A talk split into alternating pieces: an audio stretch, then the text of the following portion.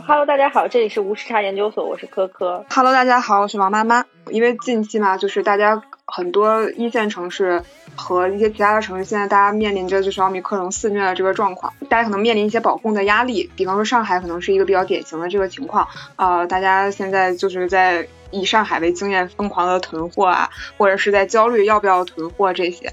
我们今天其实并不是说非常想播撒焦虑，或者是让大家渲染这种悲伤的情绪。我们是非常希望能够呈现出来，我们啊食物上桌这个链条，不管是在紧急的时间里面，还是在日常的时候，我们特别想知道这个体系是怎么运作起来的。然后我们今天非常荣幸的邀请到了两位。啊，曾经或者是现在还在生鲜电商就职的嘉宾，一位是啊刘晓松，一位是兰兰，都是我们之前出现过的呃非常厉害，大家很喜欢的嘉宾。他们两个人正好，一个人是负责干线的，一个是负责我们最近非常关注的这个最后一公里或者最后一百米的。呃，对，所以请这两位嘉宾给大家打个招呼。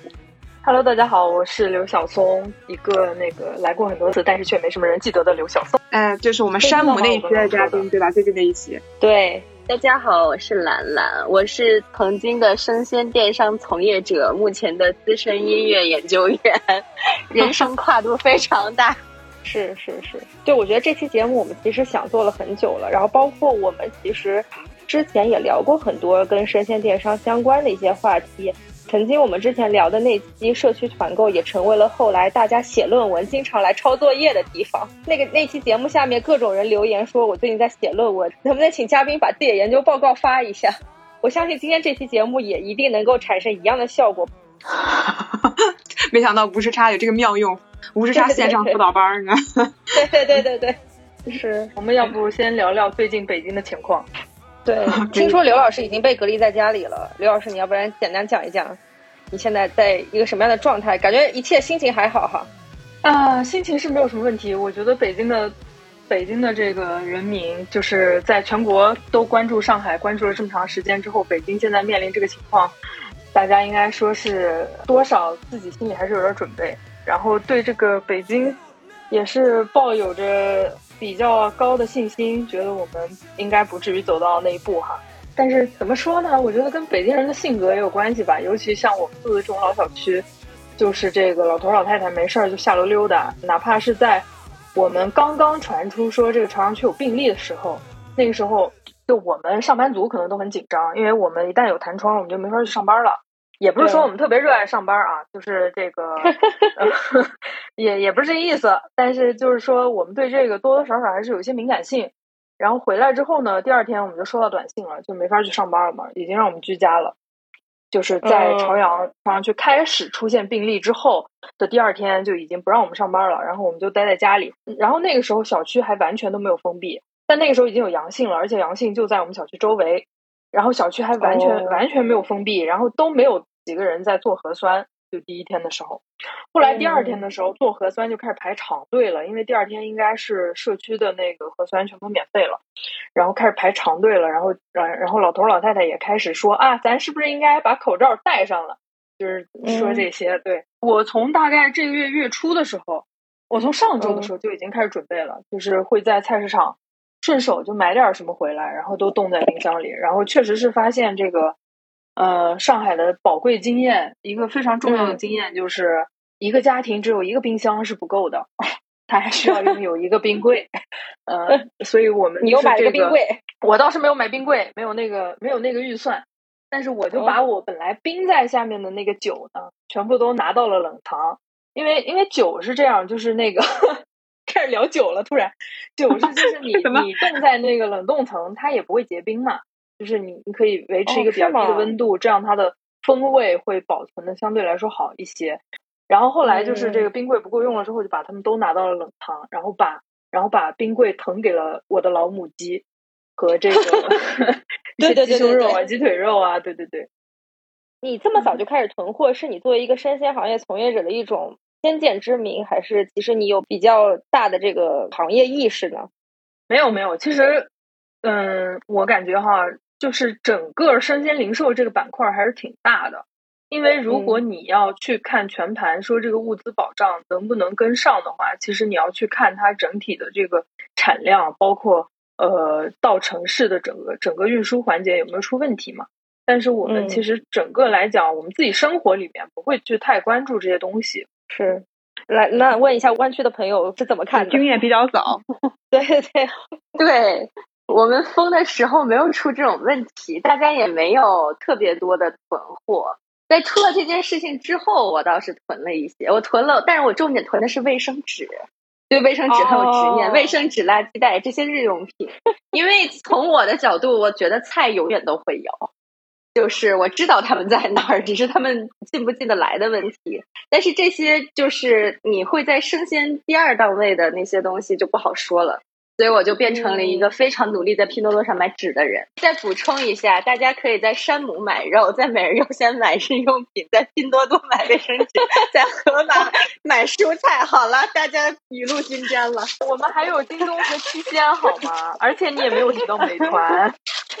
那个无时差研究所希望有以上品牌赞助，谢谢。希望那个欢迎关注后知后觉的各位爸爸给我们打钱，谢谢。是是是，没错没错。但我发现这次有一波很有趣的现象，就是所有人都跟我说要买可乐，就是我们家也有一箱可乐。对，为什么可乐就是在上海的先见经验当中成了非常重要的硬通货呢？而且他们，我觉得这是没有想到说黑市只认可口不认百事，真的吗？对对对，就是说如果你自己喝，你可以喝百事，但是你想拿出去流通的话，只有可口可乐，就更不要提什么崂山可乐。可是我们家买的是无糖的百事可乐。哇，那你这个这个是个食物链的底端的，对对对。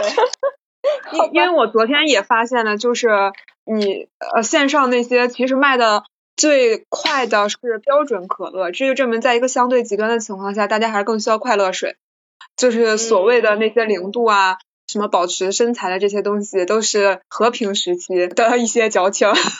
到真到了一个相对极端的时间的时候，大家还是会购买这些快乐。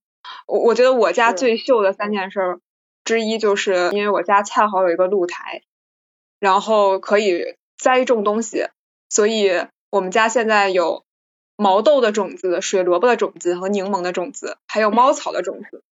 然后猫草已经，猫草的第一波已经收获了，就是我家的猫确实非常爱吃，成为化毛膏的替代品。可以闪送一点给我吗？我很需要。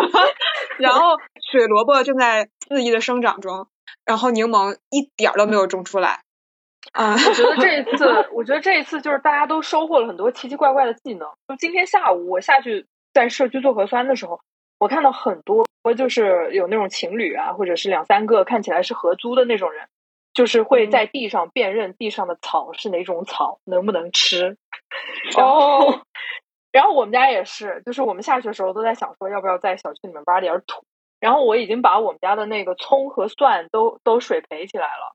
哇，好！然后还有一个东西就是，我室友开了一个在线表格，按照门类去罗列了我们现在已有的东西，就是每一个都标注到位。嗯，比方米有多少斤啊，那个肉有多少啊之类的。他应该做一个库存系统。你们家这是一个非常先进的，对，这是数字化管理了。哇，是吧？他这个是不是有搞生鲜的潜质？没错，可以可以自己搭一个生鲜平台出来。王妈妈现在已经是平台思维了。就他在考虑 他的这个库存应该怎么管理，以及他的这个物资的消耗。就是比如说，他会有一个安全库存，对吧？当我的某一项食材 到达这个安全库存之后，那我就应该开始补货了。那在这个供应链里面呢，我们补货有一个最小订购量啊，这些都是都是这个平台里面管理库存的一些方式。像我和兰兰，可能我们还还处于。我们就是向前一步，深入这个农产地，自己去摸索怎么去水培这个香葱和大蒜 这样一个阶段。我我们是不是可以切入到一些更干货的地方呢？既然我们都已经聊到大平台这个事了，是，对。我我们今天就来聊聊生鲜本身，它在中国它是以什么样的方式送到咱们千家万户的手中的？之前在跟两位这个行业从业者聊的时候，他们跟我说，应该从两个链路去聊一下生鲜这个市场，一个是产品链路，一个是连接这些产品的物流链路。那我觉得我们就按照这个思路，可以先讲一讲产品链路生鲜到底是怎么样一个流转的过程，它经历了哪些先分散再聚集再分散的过程呢？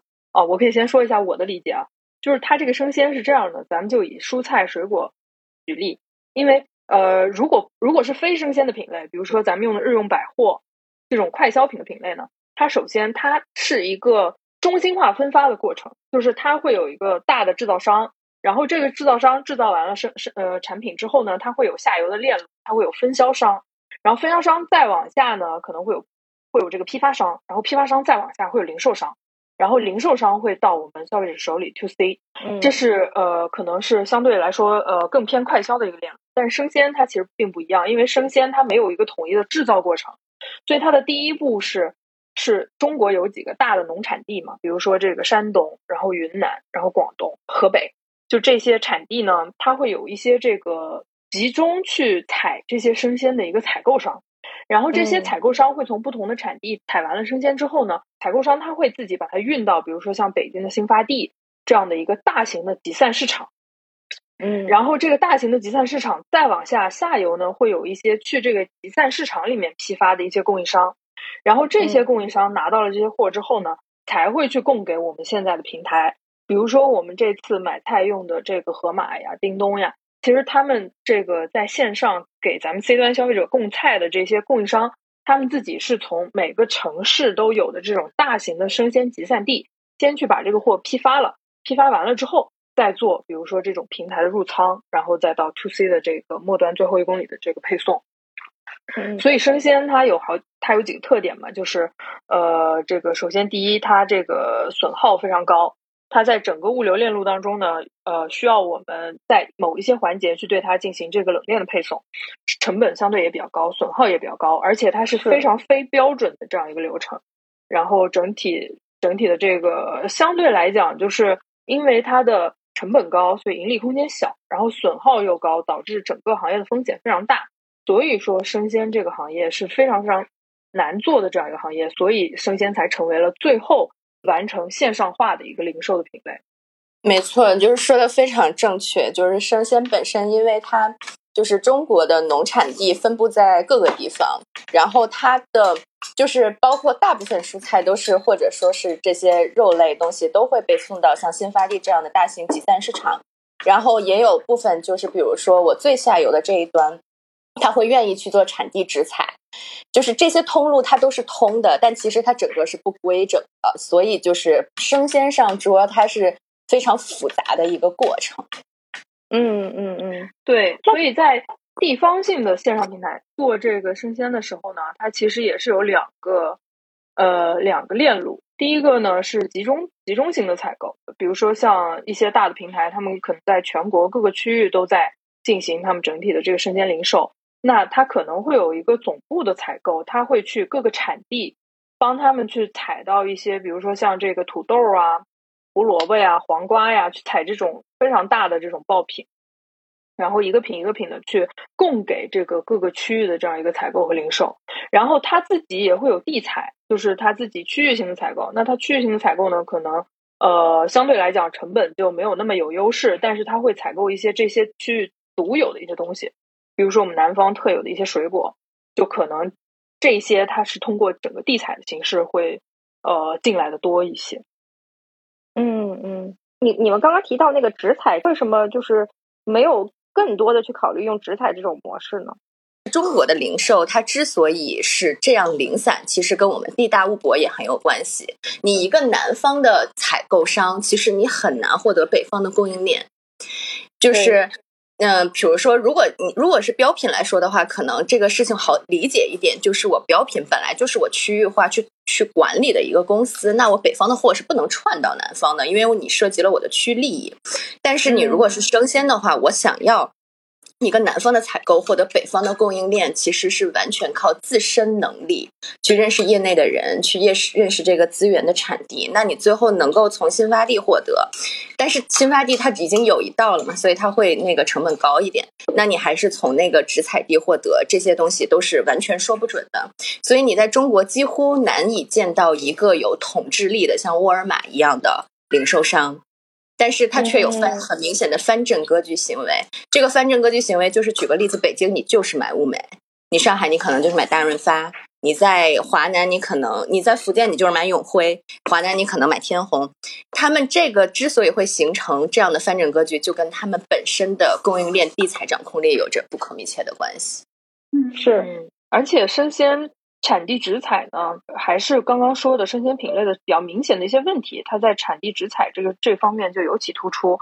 首先，第一个就是它的品类非常单一，就是说你去一个产地的话，你很难采到，比如说你这个平台上蔬菜可能有一百多个，这个一百多种品类，但是你如果去这个产地的话，你很难去满足你整体的需求。然后第二呢，就是它它这个在运输过程当中的损耗可能就会变得很大。因为中国的产地就那几个嘛，你在销售这个地方，你肯定是不知道这产地到你这边整体的损耗是什么样的。如果它到你所在销售地的损耗非常大的话，可能它的成本还不如你去直接找这个本地的供应商，供对对对，找找这种集散地出来的这个货是来的更好。嗯，但是其实这个生鲜电商向后发展的话，这个产地直采是非常重要的一个部分。因为呃，比如说你就打一个单品的情况下，其实你去做产地直采是可以做到非常非常的成本最优化的，而且你这个品要看你怎么选。如果你选的是那种，比如说像土豆，它其实整体损耗不会像你的叶菜那么大，就是你的叶菜可能在过程在路。在这个运输的过程当中就烂了，但是你土豆可能还可以在路上撑好几天。那如果是土豆这种情况的话，可能就是这种大型的供应商或者大型的平台会更倾向于去做产地直采。其实这个还是跟品以及跟你这个销售的这个位置有关。因为他这样说的目的主要是体现了他的掌控力，你会信任他的品控啊。嗯，是是。然后刚刚提到冷链运输，冷链运输其实是不是也一定程度上拓展了？这个物品流通的版图啊，我觉得是，呃，因为我们城配就是我们就是单城市的配送，或者是这个，比如说一个省，它会从一个大仓往这个二级仓或者三级仓去配送的这个情况下，它可能是会用冷链物流的。但是冷链物流呢，同时也有一个问题，就是还是我刚刚说的，生鲜这个东西最难的就是你没办法控制它的损耗。如果说你用这个常温的这个配送，那当然是损耗非常快，这个是属于是这个史前的这个技术，咱们就不聊了。那如果是冷链的话，也会有各种各样的问题，比如说你这个你这个菜，你把它包装好了，你用那个塑料的那个膜，你把它包装好了之后呢，把它放上这个冷链车，然后就是送到下一个城市的冷链仓。但是你把这个车一打开，它入仓的这个过程当中，它就脱冷了。它脱冷了之后呢，它就会有水，它就会有水蒸气。然后，所以就是，比如说像黄瓜这种菜，它可能就会在这个过程当中烂掉，就更不要提那些叶菜了。所以，整个生鲜运输过程就是一个非常非常复杂的过程，就是我们物流技术还需要不断发展，才能来解决这些问题。说到这个，我可以给大家分享一个特别好笑的故事，就是刚刚小松老师说的这个点特别正确，就是。你你控制中间一点都不困难，但是你控制那个间隔很困难，因为你总是要有一上一下的。然后我们以前做生鲜，有一天呢，就发现西兰花爆损了百分之四十，然后我们就问商品爸爸，为什么我们的西兰花爆损了百分之四十？然后这个商品爸爸特别认真的跟我说，因为你的冷链在这个运输的过程中，那天的天气刚好湿度。因为华南嘛，我一直在，然后是有问题的，所以你一进一出，西兰花开花了，那百分之四十的西兰花全部开花了，所以要全部爆损。那阵儿我刚入行，然后那是我第一次意识到，就是其实这个环节的链路有多么的复杂，以及生鲜它本身具有多么的不可抗拒性，就是更不要提中间什么，你你拿上拿下的时候，鸡蛋不小心放在了下面。然后呢，那个瓜放在了上面，这也会造成很大的问题。但其实都非常非常细节。开花这种事情每年都要发生好几次。哎，我们那儿常见的事儿是什么呢？就是我们之前有一次去仓里看，然后就是我刚刚说的那个问题，就很多水果都烂了，就是因为就是因为它脱冷。它就是从这个冷链车到冷库，它中间这个脱冷的过程，然后它水蒸气出来了之后，整个就非常不好处理。所以我们当时就一直在研究，就这些商品到底要怎么包装。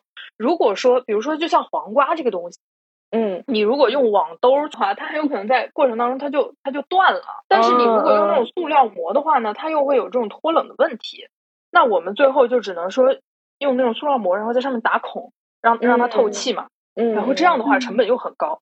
然后藕也是，就是藕这个东西，它它会氧化发黑，然后它发黑了之后呢，就有很多消费者他看到这个藕它是黑的，他就说是不是坏了？坏了，他就会对他就会售后。但其实呢，可能只是在运输过程当中氧化了。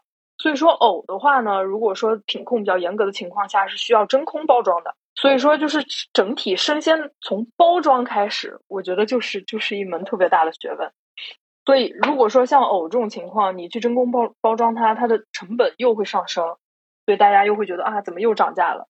大概就是没错，会有各种各样的问题。对，真的是没错。因为生鲜本身，你说它一个藕值多少钱呢？但是我为了保证这个冷链，我要付出的成本又很高的话，那我整个的空间完全控制不了。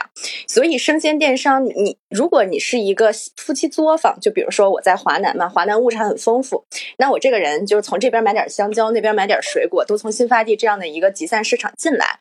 那其实对我来说，我的掌控力是很强的，没有什么变化。但你一旦发发展成全国性的，或者你有野心去做一个全国性的生鲜平台的话，你就要面临所有这一切的问题。你那个塑料袋儿，你就算加三毛钱都不够你卖的。然后还有像小松老师说的，每一个水果都会有这样问题。比如我每一年都要给老大分析一遍，为什么香蕉今年报损这么高。每一年一到卖香蕉的时候，我都要解释一遍。哦，我就觉得理由是一样的吗？是一样的，就是一样的，就是香蕉太软了，它不好保存。老大每年都要听一遍，他是他是瞎吗？因为老可能每一年的老大都不一样。啊，第一是每一年老大可能都不一样，第二是老大他总是有一种执念，觉得我这个问题是可以靠聪明才智解决的。但是零售已经两千年了，有很多问题不是说我有多么聪明，你是一个哈佛毕业的人就能解决这个问题，你只会付出更多的钱去浪费你的 ROI。没错，而且水果更复杂的有一点是什么呢？有一些水果你没有办法去品控，因为你看不到里面是什么样。我之前在海，我之前在海南的时候，售后最高的水果是椰子。你可以想象，因为椰子你在外面摘下来，你完全不知道里面是什么样。然后之前还有用户买完椰子之后一开，发现里面这个水它可能变质了，然后就会产生各种各样的这种食品安全问题。然后这个也是一个非常。非常困难的问题，还有一个售后率特别高的商品是沃柑，就是柑橘类橙子，你也是很难看到里面到底是好是坏。对，每个水果都有它的脾气，没错。对，对，这个就要唱起来了，就相爱没有那么容易，感觉每个水果都有它自己的脾气。真的是这样的，就是就是零售这个东西，它实在是太太普通，但是又太复杂了。然后我有一个朋友，其实他在做创业，他是那种很高科技的人才，他研究了一个东西，大概就是类似于能够呃，你过一下那个机器，然后就能够看到这个橘子里面是不是坏的。但是首先这个贵，第他他是跟沃尔玛的欧米伽战略团队合作的，然后呢？但首先，这个东西的成本应该很高。第二，它只能检验橘子。哦，然后 你说我如果废了吧？你说可以我我对橙子和应该是它能够检验橙子和橘子，我感觉啊。那粑粑干可以吗？那我就不知道莫干行不行，我也不知道。但是我估计那个蜜橘是不行的。但是倒也，但人家倒也是一个非常好的技术性的行为，然后团队也非常好。但是你知道，就是你如因为他是跟沃尔玛和山姆联手嘛，所以他不会感觉有这些问题。但是你放到我们平以前工作的那些平台，其实我们是不可能去负担那个成本的。没错，他这样筛出来的都是 A 级果，就是。在水果里面，就是会有一套标准的品类，把它分成这个 A 级果、B 级果。没错，大家平时因为上一上一期聊山姆的时候也聊到，说这个进去山姆看到它那个蓝莓就觉得非常想买。像山姆这种这种渠道，它肯定拿的都是最好的果，比如这个百果园也是，大家看到的价格是最贵的价格，品质也是最好的品质。但是像拼多多这种渠道，他拿的肯定是 C 级，就是多多买菜这种，他拿的肯定是最差的那个那个品质。也是最便宜的价格。嗯，我们以前会拿 B 级果，就是像呃，大家现在在用的这种线上的这种相对性价比比较高的这种水果品牌，还有像社区团购这样的渠道。这个 A、B、C 是怎么分类的？就是对于我们普通消费者来说，呃，这个影响特别大吗？没有那么专业的品控体系。比如说像草莓，就是草莓的话，它会有那个色卡，嗯，然后呃。对你，你去比较这个草莓的颜色，然后它是哪个颜色，它就会被归为 A 级果。像这种 A 级果，应该是流通到了渠道，你把它买回家放一天，你还是可以吃的那种。对，它都它可能就不是已经完全成熟了之后放在超市里，能把它拿回家，第二天它成熟了，然后你可以吃。然后有一些呢，它可能就是已经成熟了，或者说是太不成熟的这种这种草莓的情况，它可能就会被归为 B 级果。但是每个果都不一样，就是整个北控体系内它有自己的标准。对，而且这个体系其实之前是比较专业的，一般来说是外观，外观里面分大小和颜色。色泽，然后是水果的甜度。甜度的话，一般是形容瓜的，就是瓜你是一定要看它是几级甜度。然后这一套标准其实是百果园做用户教育做的非常好，因为以前这一套东西就有点类似比较就是半专业人士才会去关心的东西。但是呢，在经过百果园在华南地区生生不息的教导，就是大家都知道你果是分 S A B A B C，就是这种。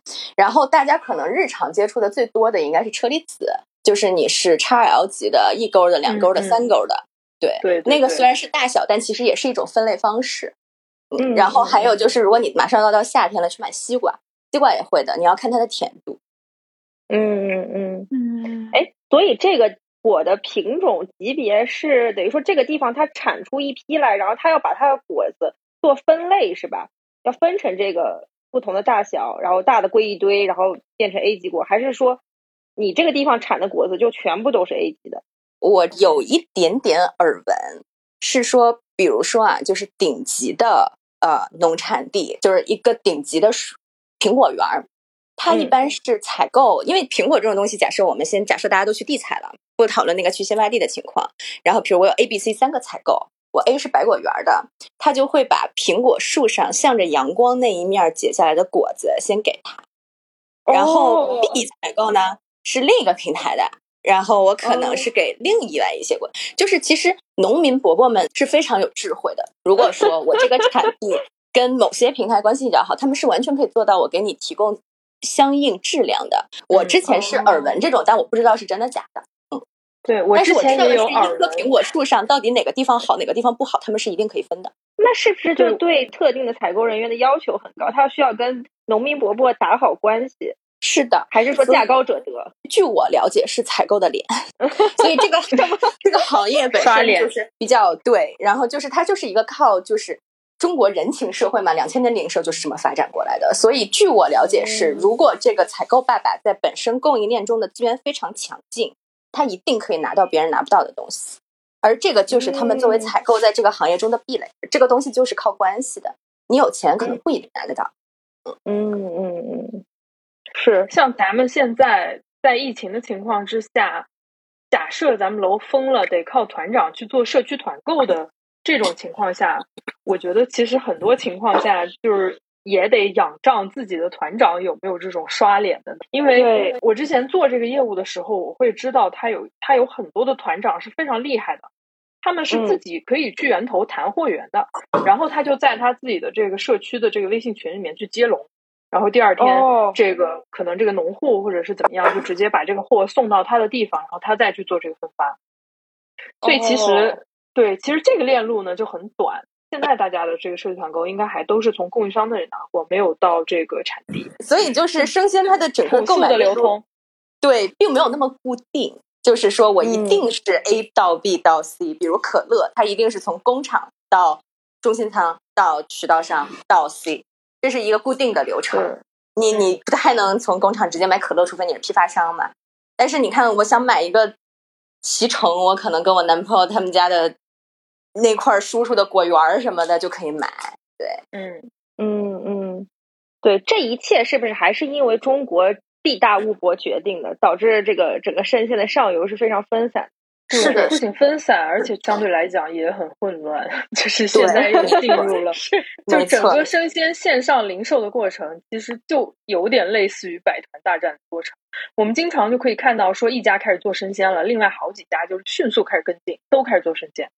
对对对，而且会有恶性竞争。比如说，我这个平台今年就是往死里打榴莲的价格，我榴莲就是成本价卖，因为我想要用户，其他平台必须跟我，除非他就是不卖榴莲了。今年，对，像今年，像去年冬天到今年春节这个阶段，车厘子就是一个混战的品类，就是因为车厘子这个商品它很有意思，就是它是从国外过来的嘛。他从可能从智利或者秘鲁那边，他过来过来了之后呢，他会有一个东西叫开柜，各个平台的采购或者是各个供应商呢，他们会直接去到那个车厘子进来的这个地方，我我不太清楚是港口还是哪里，反正就是有一个地方，他们就去蹲那个车厘子的开柜，然后就会把这第一柜的这个车厘子全部都抢走。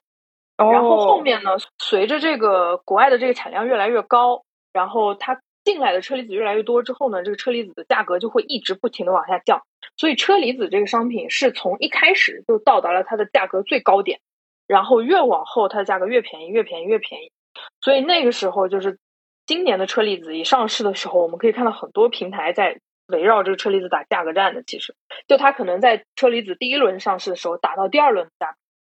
然后这个车厘子就疯狂的出出去，但其实越往后它的这个成本越低，它其实整体的这个成本是会被摊薄。因为车厘子是经过商品爆发期的，它其实算是一个网红商品，更 more than 一个水果，就是它是经历过包装爆发、定价抢购、每年的供需市场，然后到现在它的那个曲线其实是往下的。是，但我听下来就是整体有一个感觉就是。其实本身作为这个生鲜行业的从业者，只要在原地采购这样的方式，损耗又低，链路又短嘛。但是为了满足大家日益发展和日益进步的物质文化需求，不同地方的生鲜被通过各式各样的方式送到了大家的家门口。其实我们的下游的消费者，其实也是在不断的被教育这样一个过程当中所。建立和成长起来。其实你要是没有这个品类，我们可能就吃当地的一些产品了。但因为有了这些链路的发展，有了这些渠道，所以我们有了更丰富的物资。没错，我记得在我小的时候还没有吃过现在我们能吃到的车厘子和榴莲。对，是的，很少。没错，因为我我在去我。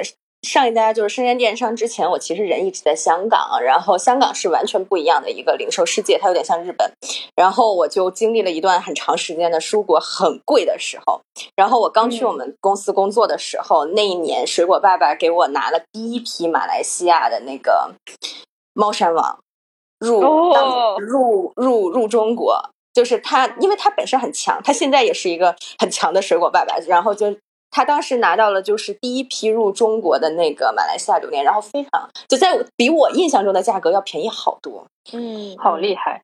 对，但是你想，咱们小时候这些根本就没有，然后都是天价。如果真的有的话，但是也有一些品类很奇怪，比如我明明记得小时候草莓很便宜，但是现在草莓就很贵。对，小的时候我觉得西瓜也很便宜，为什么现在西瓜也越来越贵了呢？啊，可可，你问了我男朋友同样一个问题。现在还是可以买到很便宜的西瓜，你可能是渠道没有找对。对，各庄，对，庞各庄的那个小大瓜，就是因为你见到的应该是麒麟或者西沙这种，就是知名品牌的水果西瓜，它就很贵了。黑美人什么？对，其实大兴西瓜也很好吃，但现在它好像不不产了，做鸡场了吧？然后，然后上海是那个八四二四。那个瓜叫八四二四，对。如果华南的话，华南人不太吃瓜吧？华南人可能吃东南亚水果比较多。刚刚既然讲到说，就是生鲜，其实它已经铺开了这么一张网嘛。刚刚其实我们更多讲的是，可能供应商自发的去做这件事情和下游的一些驱动。那从顶层设计上来讲的话，是有一些有益的推动吗？嗯，我觉得是会有的吧。因为呃，水果这个还不确定，但是像蔬菜这样的，它都属于民生商品。民生商品的话是肯定要保供的，就不管是这个丰收的年还是这个欠收的年，它至少都是要保持一个稳定的供应。而且国家不是也一直在推这个菜篮子吗？对，嗯，对，对的，我理解就是在农业这方面，咱们国家至少是，就是它其实我觉得它有点像底线管理，就比如说那阵为什么要罚那些团购？就是你不能搅乱市场，它不一定能够多么的推动它什么工业或者商业或者科技的发展，但是它会保证就是大家的水平吧，我觉得。对，保供稳价，就是这个量和价格，它都是要切一条线。对，嗯嗯。哎，我想问一个问题，就是像咱们在推一个品类的时候，比方说这是一个华南没有上过的，是从华北的某一个这个产地出来的。那我们在选择这个品类上华南的时候，是会有哪些方面的考虑？因为这个接受程度可能也是比较不一的嘛。我觉得是市场的问题，因为我同时在华北、华南，就是我觉得就是北方的东西到南方推是比较难的，南方的东西到北方推会相对容易一点。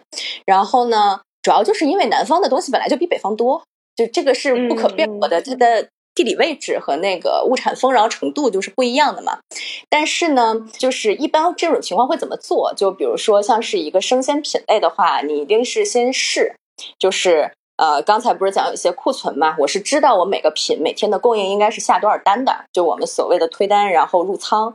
你一定是先试说很小批量的去试，说这个仓的接受程度有多少，它本身的损耗率有多少。嗯，然后如果它试下来反应非常好，就有的时候我们可能卖什么奇怪的东西，突然就爆了，爆了之后我就加大。对我只需要算好中间的那个时间，就是所谓的有点像就是运营管理里面那个 lead time，就是我要算好我提前三天订货，提前五天订货，每种水果都不一样的，其实是有点像期货，我就赌五天之后它还会这么爆，然后我就会把它推进来。有一个北方的爆品在华南卖的很火的，就是我们刚刚提到的明星产品庞各庄西瓜，确实是当时打造出了一些知名度。我觉得跟它超高的性价比是有非常高、非常非常大的关系。没错，没错。我印象中庞各庄定价应该是十九块九一个，麒麟虽然它比麒麟小很多，但我们那里是八块九一个。哦，我。价差 这就来了，商业机密吗？为什么生鲜电商的价格战呢？就是这么恐怖，是这么恐怖啊！所以生鲜的定价也没有那么规整。就比如可乐，全世界买就十三块九、十二块九、十一块九。对对，你应该几乎看不见其他的价格。然后特仑苏牛奶高价是什么，低价是什么，这些你你都能背下来。然后，但是如果说像西瓜、蓝莓这种东西，你。你其实是可以算那个弹性的嘛？你生就是你有一个最好的那个 ROI，相当于对，是我我觉得作为消费者，其实最苦恼的一点是我每次都喜欢货比三家，但是我却发现我这家比完了青菜是便宜的，但是这家的其他东西是贵的，你就很难以就是在一趟把所有东西都买齐，因为这个价格差距还是挺大的。没错，这就是平台，这就是为什么开头我说了那么多平台买了不同的东西。对，陷阱陷阱，绝大多数人还是比较倾向于就一站式买齐自己所有的东西嘛。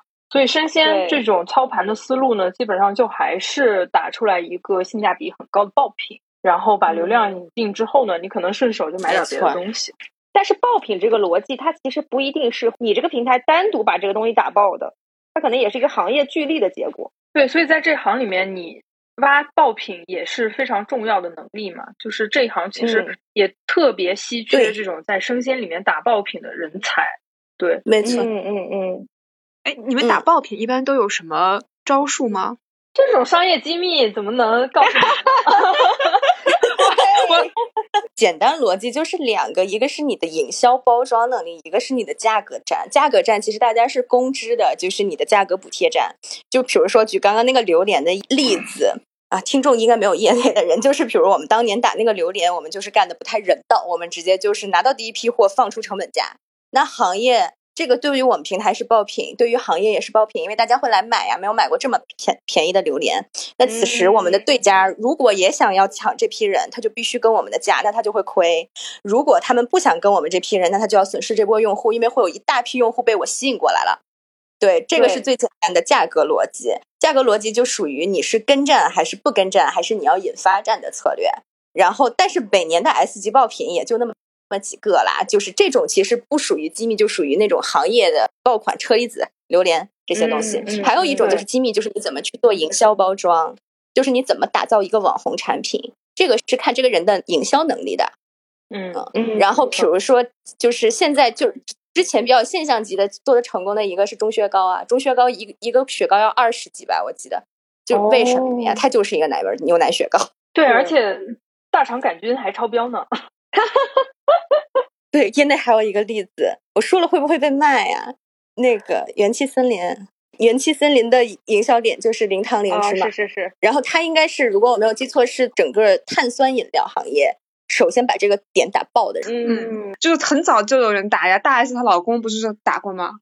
然后没有打成。对，大 S 老公还是大 S 前夫啊？Sorry，前夫前夫。严谨严谨。刚刚那个兰兰讲榴莲，我觉得榴莲特别有意思，因为榴莲你一买买回去，你如果推的是这一整个的话，你买回去就是这一整个。那你把这一整个吃完了之后，你可能这一个月都不想再吃榴莲了，就不会再买榴莲。所以，对于你的竞对来说，这样就很危险。就是你这个平台，成本价一波榴莲出去了，一个月之内没有人会在其他的平台再买榴莲了，整个行业就没有榴莲这个用户了。就是是是是一个非常非常经典的爆品，不仅能养活自己，而且可以打死对手。对 对，但是这招其实也很损人利不利己。是是是，确实，这个流量是单点式的，不是延续性的。对，嗯嗯，我们不提不提倡不提倡，我们还是多个平台健康发展。那那我们来讲一讲吧，就刚刚其实也讲到几个重要的这个生鲜消费的城市嘛，大家会觉得说，像北上广深这几个城市。他们在整个生鲜的供应链体系当中，到底处于一个怎么样举足轻重的位置？上海这次疫情是不是对整个生鲜行业的物品流转也产生了非常大的影响？你这个可以扩展成华北、华东和华南嘛？就是华北、华东、华南其实各自依托了那些就是重点的农产地，就是刚刚小宋老师也提到的。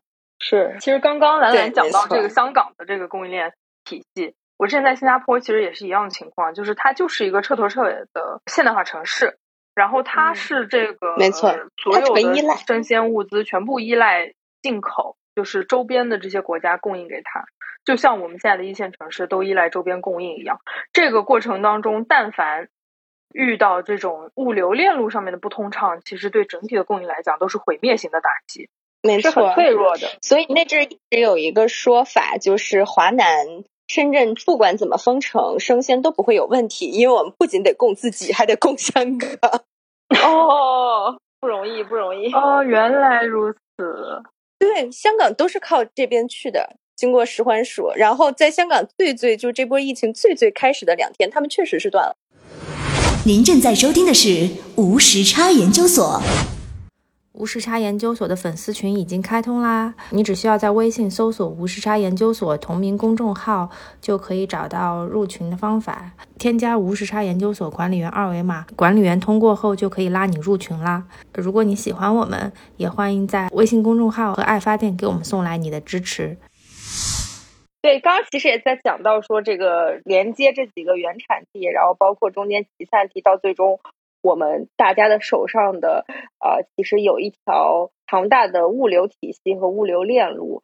就以电商平台来讲的话，它这个物流是这样，就是呃，比如说你商家先做入仓，或者是商家自主发货，然后比如说你要发到华东的某个小城市啊，我们我们举这个例子，它可能第一步是进入这个华东的一级仓。它会有一个一级仓，是一个大的存储中心，然后再往下分呢，它可能会有各个城市城市，或者没有到城市这么细，它可能会有几个城市形成的一个城市群，它可能会有一个二级仓，然后当这个二级仓的覆盖范围产生订单之后呢，就由一级仓去配送给二级仓，然后二级仓收到这个货之后呢，它还会在它下辖的各个城市里面。设有不同的这个分拣中心，然后这个分拣中心我们是称它为三级，然后它再下到这个分拣中心，也就是三级之后呢，在分拣中心完成分拣，分拣之后会到达城市的营业部，那一直到这里算是整个干线运输完成了，然后之后是末端的最后一公里，也就是由营业部再去派这个快递小哥把这个商品送到你家。对，这是这是电商平台的一个，还是一个中心化分发的一个链路。然后以生鲜来讲，其实生鲜现在已经衍生出了很多很多的这种物流形式。像懒懒它做的是这个前置仓的模式，然后我这边做的可能是从中心到网格的这样一个这样一个模式。就其实整个前端的链路跟刚刚商品的供应讲的没有什么太大的区别，就是从产地先呃集中，然后再到达城市集散地，然后再由供应商去采。然后供应商采了拿到这个货之后呢，进入我们的这个中心仓，也就是我们呃一个城市或者一个省或者一个大区最大的这个存储的中心，然后再往下去进行分发。在社区团购的这样一个模式里面，在中心仓下面它有一个叫网格仓的东西，然后这个网格仓它的覆盖范围呢，可能是呃一个城市或者是二分之一个城市或者是四分之一个城市。它相对来讲还是比较小的一个覆盖范围。然后从这个中心仓到达这个网格仓之后呢，在网格仓完成分拣，然后再由网格仓去向下配送，配送到各个团长的手中。这个是社区团购的这个链路。然后如果是前置仓的话，兰兰可以补充一下。对前置仓的话，前置仓首先就是前置仓的逻辑，就是说就是它是非常非常密的，就是它的密靠的是仓，像团购靠的就是那个团长嘛。然后我们的链路会稍微的简略一些，因为我们的这个形式要求，其实我们是无法很大扩散的，所以我们在每一个城市，大概每一个点的三公里范围内会有一个仓，然后在三公里范围的这个仓之外，我这个城市会有一个中心仓覆盖。那么我的干线可能就是供应商到大仓，大仓再到前置仓，这个过程就结束了。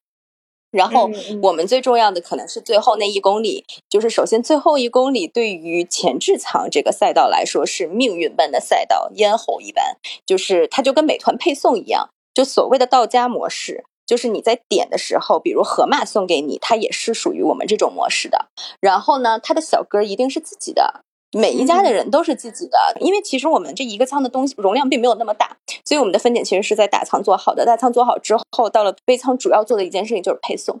然后你配的话，就是往外走。然后这个事情就比较考验你的呃，怎么说？就是你最后一公里的配送能力。这个东西其实在业内是前置仓只是一个 follower，就是做的最好的人是美团外卖和饿了么，就是百分之百。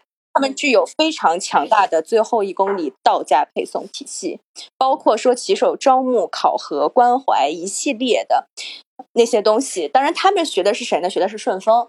嗯，和京东对顺，但其实顺丰和京东从供应链的物流这个供应链，尤其是最后这段小格来讲，还是非常非常强的。美团和饿了么经过多年的锤炼，也营造出了自己的体系。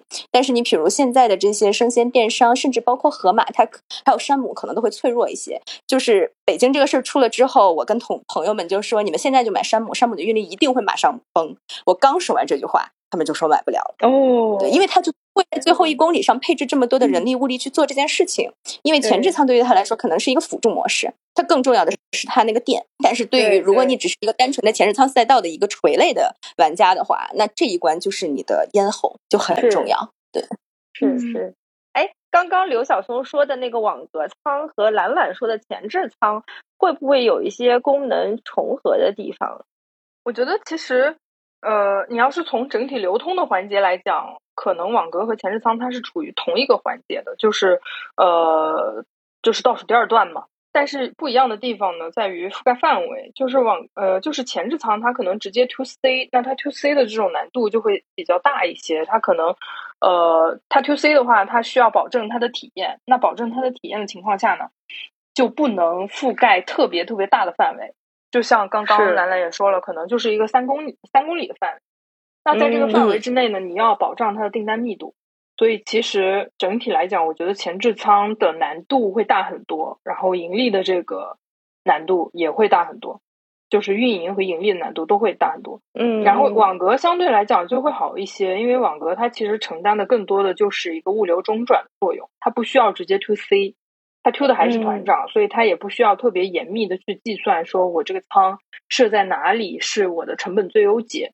他可能在这方面的要求不会那么高。嗯，我的一点个人见解。那从这个仓的选择和计算的角度上来说的话，你像有有时候经常大家会说我住在河区房，就是我河马能够覆盖到的区域叫河区房。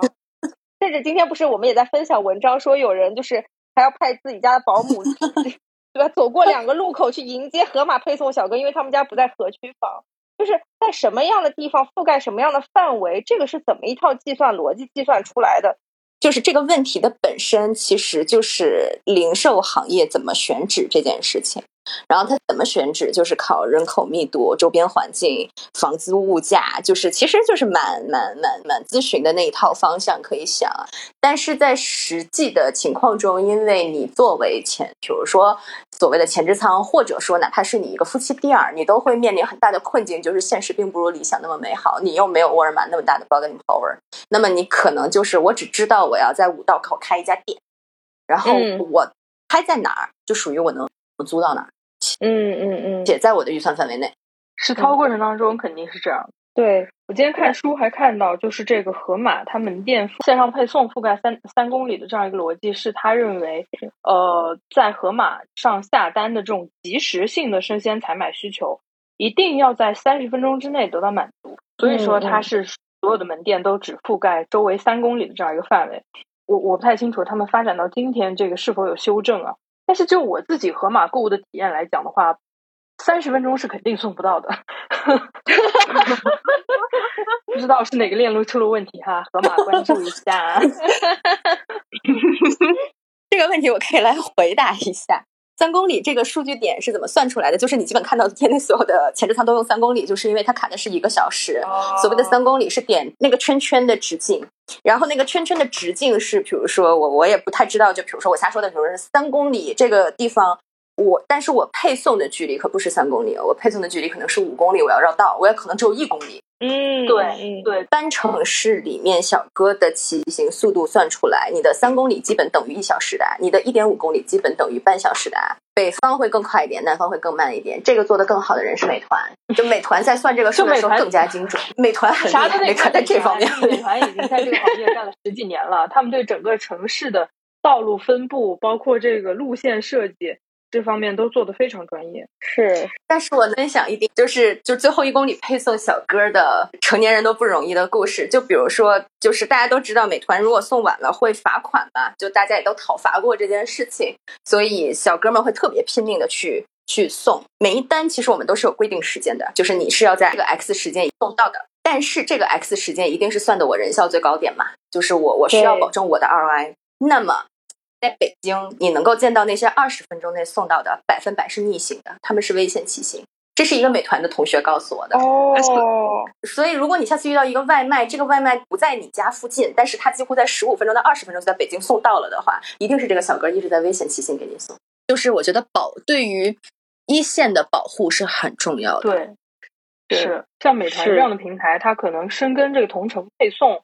这个领域已经已经十几年了，所以它整体的在路线上就会效率就会高很多。但是如果是像生鲜电商刚刚入局，或者哪怕是美团，它去经营一个它之前没有涉足过的领域，它整个的这个末端配送的体系相当于都要重新搭建，所以这个其实是对它的效率是有一个负面的影响。嗯，另外一个我觉得是不是其实外卖的频次还是远远高于生鲜电商的频次的，所以它其实本身基于外卖搭建的这套体系。用给生鲜电商还是一个能够满足并且能够复用的一套系统，并且大家时间也不一样嘛，闲着也是闲着。呃，不不太一样，不太一样，就是呃这么说吧，就是美团外卖的骑手一般是不会配送美团买菜的，美团买菜也不会配送美团外卖的，除非是疫情情况。嗯哦，他宁可就是美团骑手可以做众包，那个黄衣服的人就是美团买菜，我们叫绿衣服小人，和美团买那个外卖叫做黄衣服小人。黄衣服小人可能在帮河马送菜，但是黄衣服小人一般不会帮绿衣服小人送菜，因为呃，外卖的配送逻辑是双点。嗯，怎么说呢？就是我的骑手是在我一个平时待着的地方，对吧？然后我接到了一个单，我要先开去那个餐饮店，然后再开去这个用户家里，但是这个单。这个就是这个餐饮单离我肯定是美团经过精密计算的一系列，所以就很近。它是那个分配逻辑，它也叫分发逻辑。但是前置仓逻辑是我的骑手都在我的仓里，我是点兔点，并且中心点兔圈。所以呢，我的美团买菜小哥永远都在我的前置仓里面和用户的家里或者路上。嗯，就是这两套系统其实是完全不一样的。对，所以前置仓在逻辑上来讲，它更像是一个快递的。对，没错，非常正确。所以就是我们应该学习京东。它它是不是营业部的逻辑？就是我是从这个点出发到所有的地方，所以美团外卖的那个小哥他们的那套体系，其实对于算法或者说这个网络来说是更加复杂的。他们做的好，我们这个其实是稍微简单一点的，因为我只有一个点是变量。嗯，没错。我以前的一个老大是美团的，然后当时美团刚开始做生鲜的时候，还有跟他聊过。当时那个老大说了印象特别深的一句话就是。他做这件事情，他只关心一个点，他会不会把主站的流量灌进去？哦，就是美团主站的流量灌给了生鲜。就当时他很小，因为他很开始开始做，然后他说他只关心这一个点。他说只要他做这一件事情，我们再多的流量策略，可能对人家来说都是九牛一毛。天呐，一模一样的处境，而且你们当时还是面对美团。如果你做团购的话，你要面对的是多多，那多多那个主站流量，那就基本上太吓人，没有什么对，没有什么好去比的。连美团的主站流量在多多的主站流量面前都没有什么好比，都没有什么可比性。没错，对，所以我们相当于是在两个流量巨头中间寻找自己的一些生存空间。啊，好难啊！不要做生鲜了，生鲜太难了，生鲜真的好难啊。刚刚其实说了很多，就是最后一公里啊，然后干线啊这些物流的配送方式。那么回到今天的上海，上海今天这样的局面，那物流的环节它问题到底出在了哪里呢？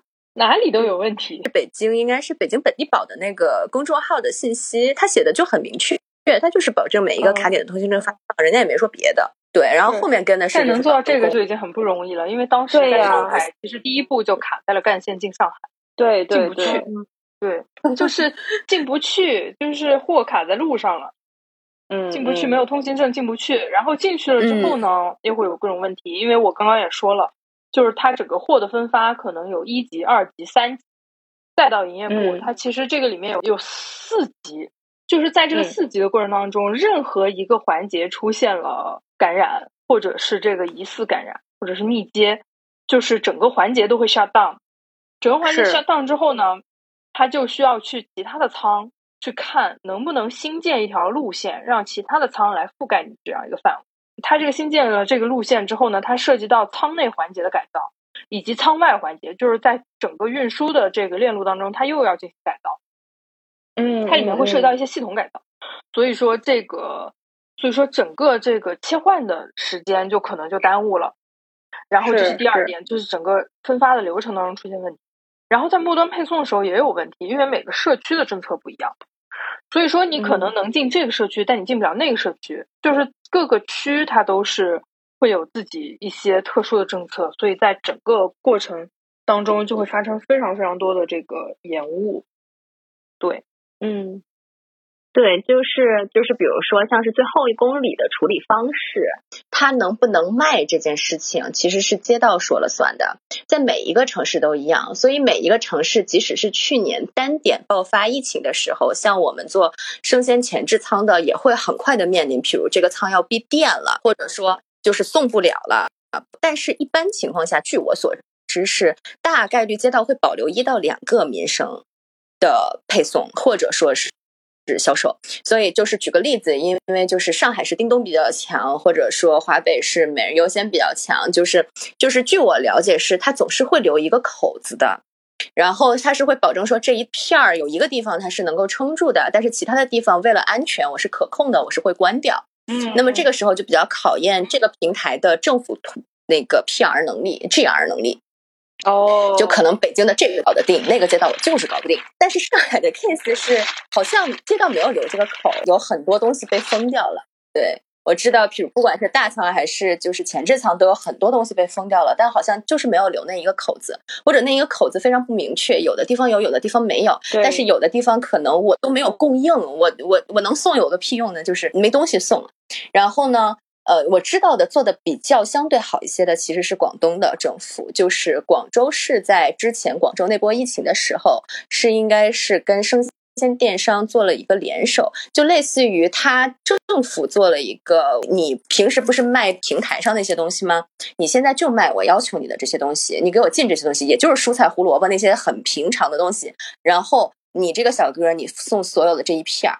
然后他就是他有点类似于，就是我保证了这一片就这么几个人，然后就送这些东西，尽量降低那个风险性，但是我保证街道里面都能配到。嗯，所以这个这个模式下，它其实是虽然缩减了用户的就是那个选择性，但是它保证了用户是可以收到的，你用户也不需要自己去团购，用户还是照常买，你就是买那几个套餐。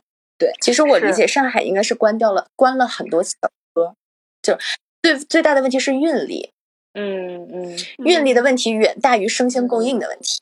对，对是。其实我们刚刚说的整个，我整个整个环节也都是从物流的角度去切入，看它在这个物流的层层分发的这个过程当中哪里有问题。在我们在我们这代人还小的时候，其实我们很难想象说这个物流在现代社会能担当这么这么重要的职责。但其实现在就是，尤其是在生鲜。也不能说尤其对，尤其就是在生鲜这里，对我觉得就是整体的这个物流链路显得尤为重要。是这次其实还有一个比较值得关注的一个事情，就是京东在这次上海疫情当中的一个角色嘛，然后包括 CEO 的多次发言，其实也引发了大家很大的关注。所谓这个自杀式配送，是吧？投递骑手，对，他是不是其实也是受困于配送小哥被封？这样一个比较主要的问题呢？对，这个其实当时在武汉的时候就做了，二零年在武汉的时候就已经有这种模式，就是自杀式的把这个人力投入进去，然后这些人进去之后就静默了，就是不要求他们再返回了，相当于是他就不可以再进行后续的履约和配送了。是是，对。那这些成本，对，所以 这样做其实是成本很高，就是一个不遗余力去救援的一个大动作。对，嗯，是，咱就是一个 respect，respect，对对对。但是第一轮呢，多多少少是有点，因为那个时候第一轮这个京东 CEO 的言论出来了之后呢，其实就是说比较高调的说，就是这个拿到了通行证，现在要去支援上海。但是后来进了进了上海之后，又发现问题重重，就是我刚刚说的仓也有问题，配也有问题，然后呃种种种种的原因，造成了第一轮进去之后，整体的快递都延期了。其实也是引起了很多这个负面舆论的反弹吧。我觉得有这么大的决心和魄力，但是进去却面对了最后配不出去。我觉得这对于所有就是做这行的人也是非常丧气的一件事情。就是我们在不遗余力的去做很多好事，就包括我们一九年经历疫情的时候，就大家的心态其实是非常善良的。就是有的时候。就是只要你现金流还有，你就是会去做这件事情的，因为他们需要。但是他居然最后一分一一一公里被那样卡住了，我觉得真的是非常恶劣。嗯嗯嗯嗯。就刚刚其实或多或少都提到了生鲜电商嘛，那生鲜电商这一波其实也是在伴随着互联网行业的发展而崛起的。那刚刚刘晓松也提到说，生鲜电商其实是最后一个线上化的这样一个市场。那为什么等到这个时间点它才会崛起？是因为看到了什么样的机遇，或者真的到了什么样的时代转折点了吗？低端互联网时代应该是从三 C 开始的，然后到服饰是就是爆发式的，然后到到家的配送就是餐饮，就是几个比较大的点嘛。然后生鲜作为就是最琐碎。最繁琐、ROI 又最低的一个，在你日常生活中的场景，它成为了最后一个赛道。因为你做这件事情就是吃力不讨好嘛。在最开始做互联网的时候，你有一万条赛道可以选，你干嘛不去选做滴滴呢？就是，嗯，所以它会被剩到最后一个。对，我觉得把这个时间倒回到一六年，就是六七年前的时候，我觉得那个时候已经是整体的这个线上的电商行业。发展的就蓬勃发展到顶峰的一个时间段了，就是一五年、一六年的时候，电商已经覆盖了这些品类之后，下一个这个零售线上零售的这样一个呃增长点在哪里？然后所有人就把目光投向了同城零售。所以在一六一七年的时候，有一个概念很火，叫新零售，然后 O to O，就这个概念是非常火的，因为因为这个其实是纯线上电商以外的另外一个。线上零售的发展的一个非常高速的增长点。那同城零售这样一个业态里面，和它比较适配的一个就是商超的那些品类，然后第二个呢就是这个生鲜。其实我觉得跟同城零售，你去切入最好切入的一个点其实就是生鲜，因为每个家庭都有买菜的需求。商超里面的商品，你可能还不是那种即时性的需求，或者说你在天猫超市和京东超市也可以买到商超。的品，而且它的配送也很快。但是像生鲜这样的这样的品类，当时还没有一个及时的线上的平台可以去做到这种同城零售，而它又是本身在同城零售里面应该大力增长的一个赛道。所以我觉得，就是从一六一七年的时候，大家开始看生鲜，然后开始看和生鲜匹配的这样一个同城零售的这样一个赛道，就在那个时候。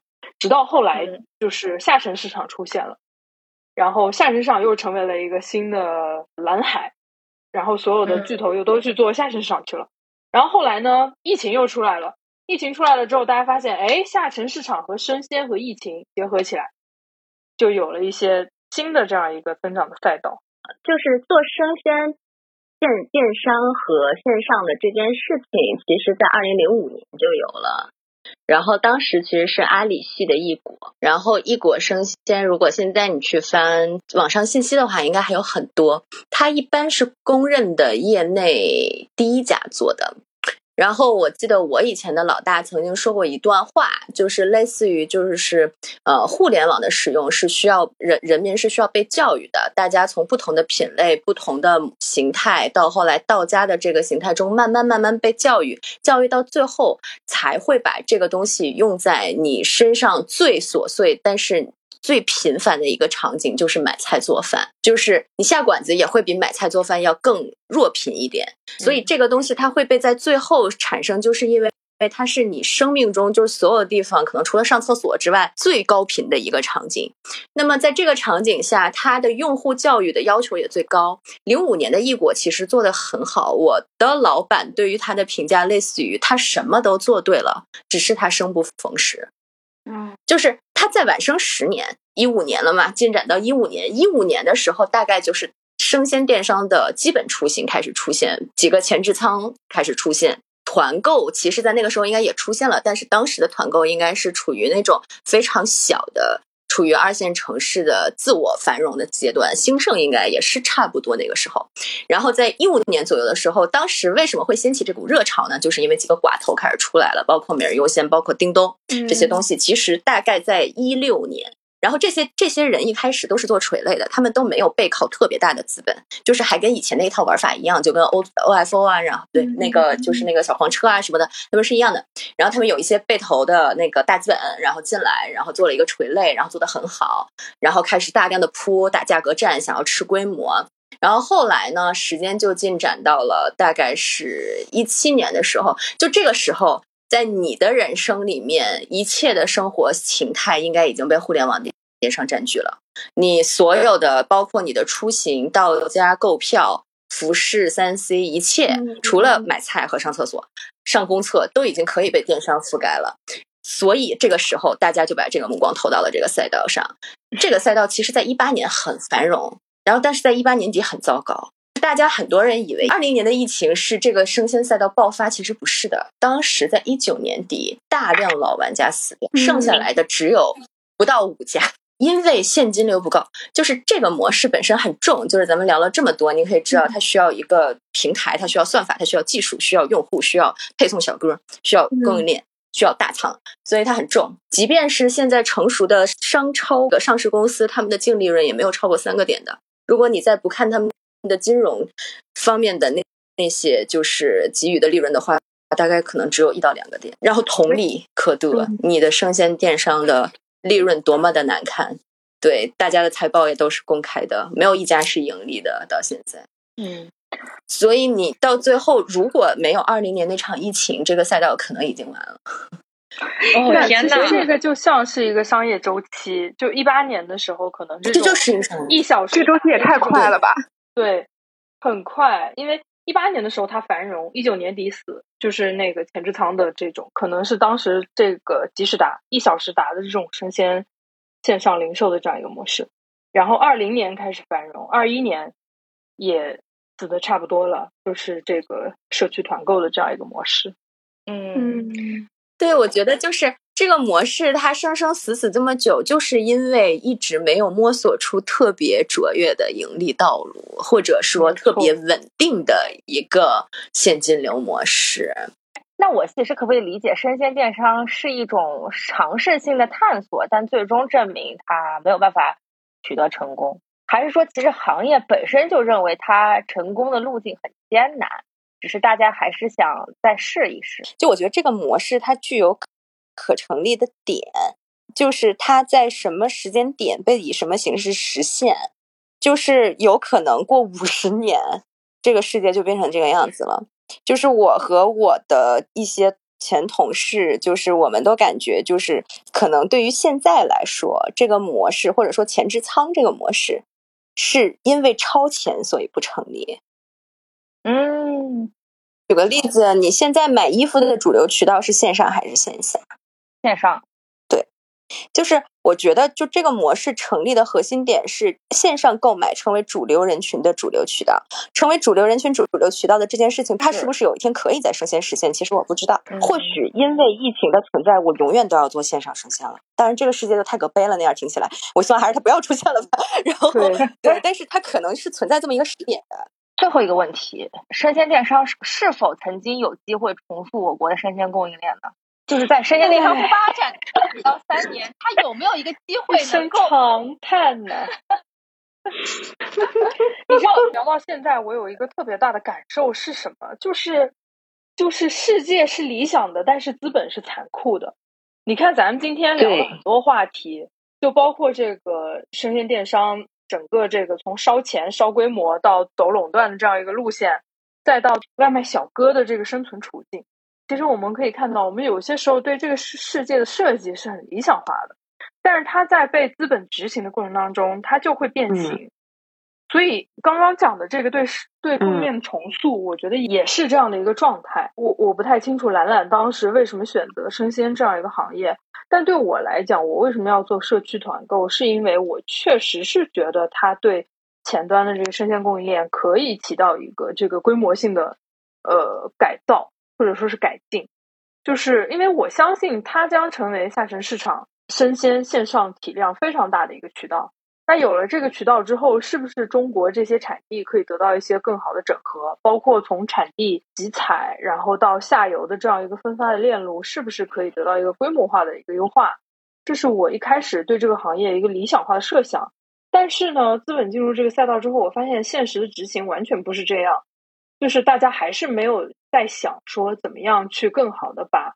从源头，就是从产地到餐桌这样一个路线进行一个更好的优化。其实整体的成本，如果要做成本方面的优化的话，是需要对中间的这个各个流通环节去进行改造的。就是你是需要把你的整体的采购去更往源头的地方走的，然后让这个中间的流通环节尽可能少。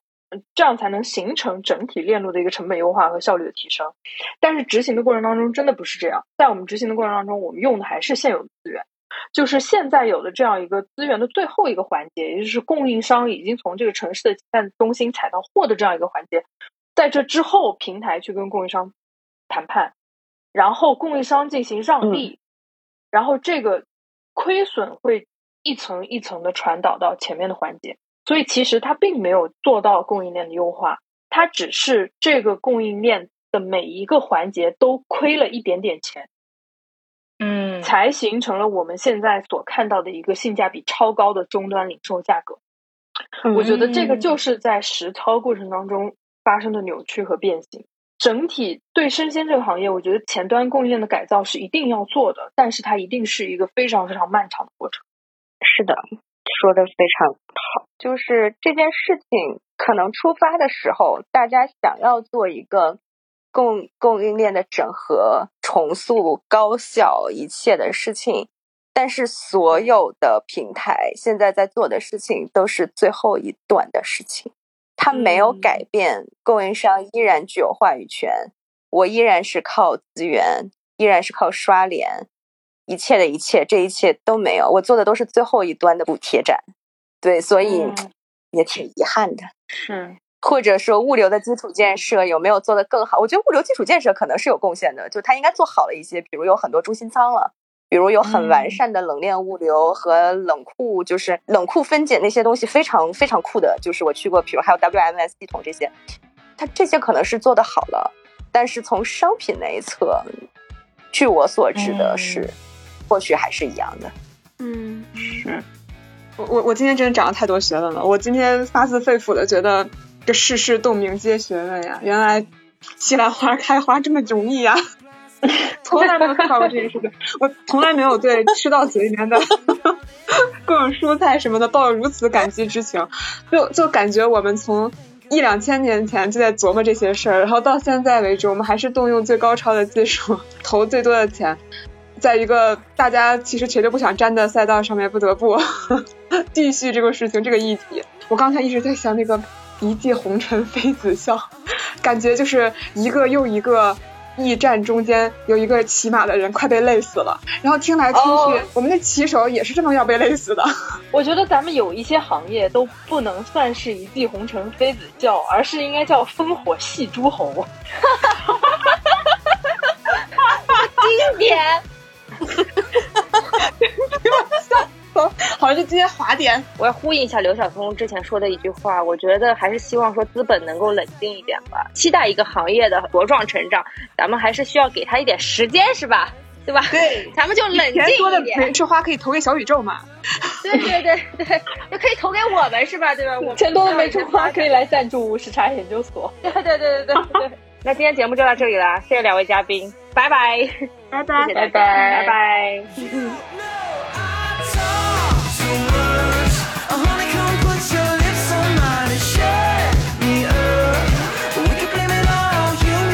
Stay cool, it's just a so why you gotta be so talkative? I talk too much, we talk too much. Silence is golden, and you've got my hopes up. We talk too much.